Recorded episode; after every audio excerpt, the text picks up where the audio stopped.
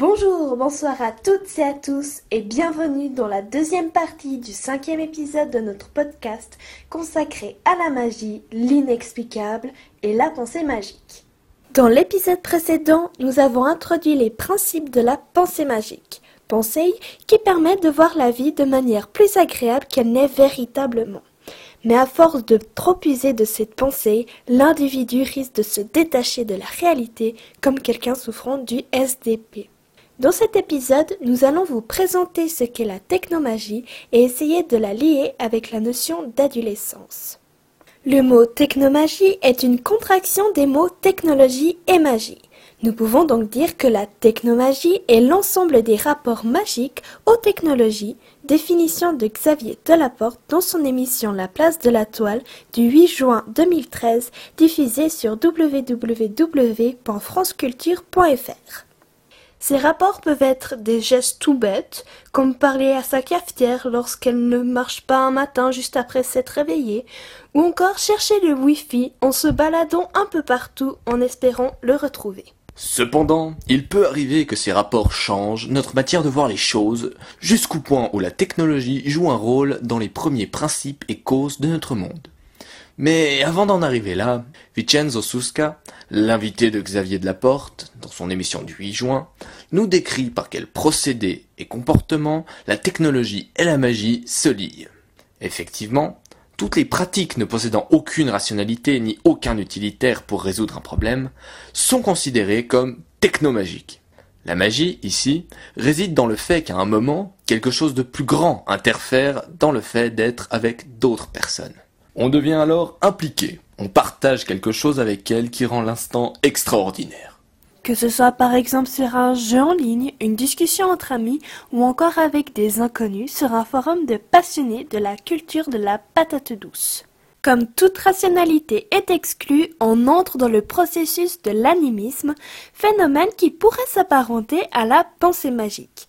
En effet, selon Philippe Descola, anthropologue français qui a notamment été présent lors de l'exposition La fabrique des rêves du musée de Quai à Somogy en 2010, cet animisme réside dans des objets ou des êtres, comme les animaux, les plantes, à qui il est attribué une âme.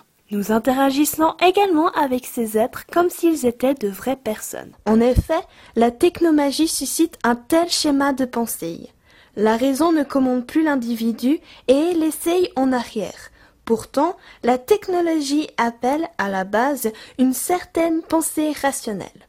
Effectivement, si on regarde l'étymologie du mot, la technologie est la technique du logos, le logos étant la raison, l'intellect. Par exemple, chacun a sa propre manière de glisser ses doigts sur un écran tactile, ce que Vincenzo Susca assimile à un rituel. Autre exemple, dans le langage courant, on dit qu'un ordinateur a un virus quand son système rencontre des problèmes, comme s'il était malade. Ou quand un portable est déchargé, nous hurlons contre lui parce qu'il est soi-disant mort. On peut retrouver dans ces deux situations la notion d'animisme.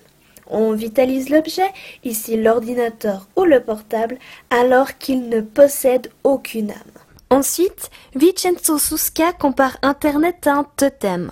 En effet, on se connecte entre guillemets à un site et ainsi on entre dans une communauté qui a son propre langage, ses propres mœurs et donc ses propres initiés. Écoutons maintenant l'anthropologue Jacques Harpin qui nous donne son avis sur la technomagie. Aller à des congrès autrefois avec un article original qu'il fallait copier dix fois, qu'on pouvait perdre en route. Mais pour moi, un événement qui a été vraiment génial, c'est d'envoyer un article avant de partir au congrès un document attaché sur un courriel et d'avoir un mot de mon correspondant qui me dit votre article est arrivé, tout est en ordre. Donc je peux voyager tranquille, il peut arriver n'importe quoi, mon matériel est déjà là. Ça, c'est des choses merveilleuses. Je suis peut-être un peu plus réservé sur cet accès à tout tout de suite, qui donne l'impression qu'il n'y a plus de travail ou d'effort pour accéder à quelque chose. Ainsi, bien que le lien que nous avons avec les technologies peut être merveilleux, nous nous reposons trop sur elles et aucun travail ni aucun art est réalisé. C'est ce qu'entend notamment Vincenzo Susca quand il décrit Facebook comme un espace vide. Alors pourquoi sommes-nous toujours accrochés à ces technologies? Pourquoi avons-nous toujours dans les mains notre téléphone portable Ne serions-nous pas tous adolescents au fond? En effet, cet attachement que nous avons pour les technologies est fondamentalement inexplicable. Parce que nous avons, comme le diraient beaucoup de personnes, toute notre vie dessus, fait que nous partageons un lien avec cet objet qui dépasse le rationnel et peut s'apparenter à entrer en communion avec un totem. Dans le prochain épisode, nous restons toujours dans un univers magique comme la technomagie et allons vous parler de la fantasy et de ses bienfaits. Sur ce, à très bientôt et faites de beaux rêves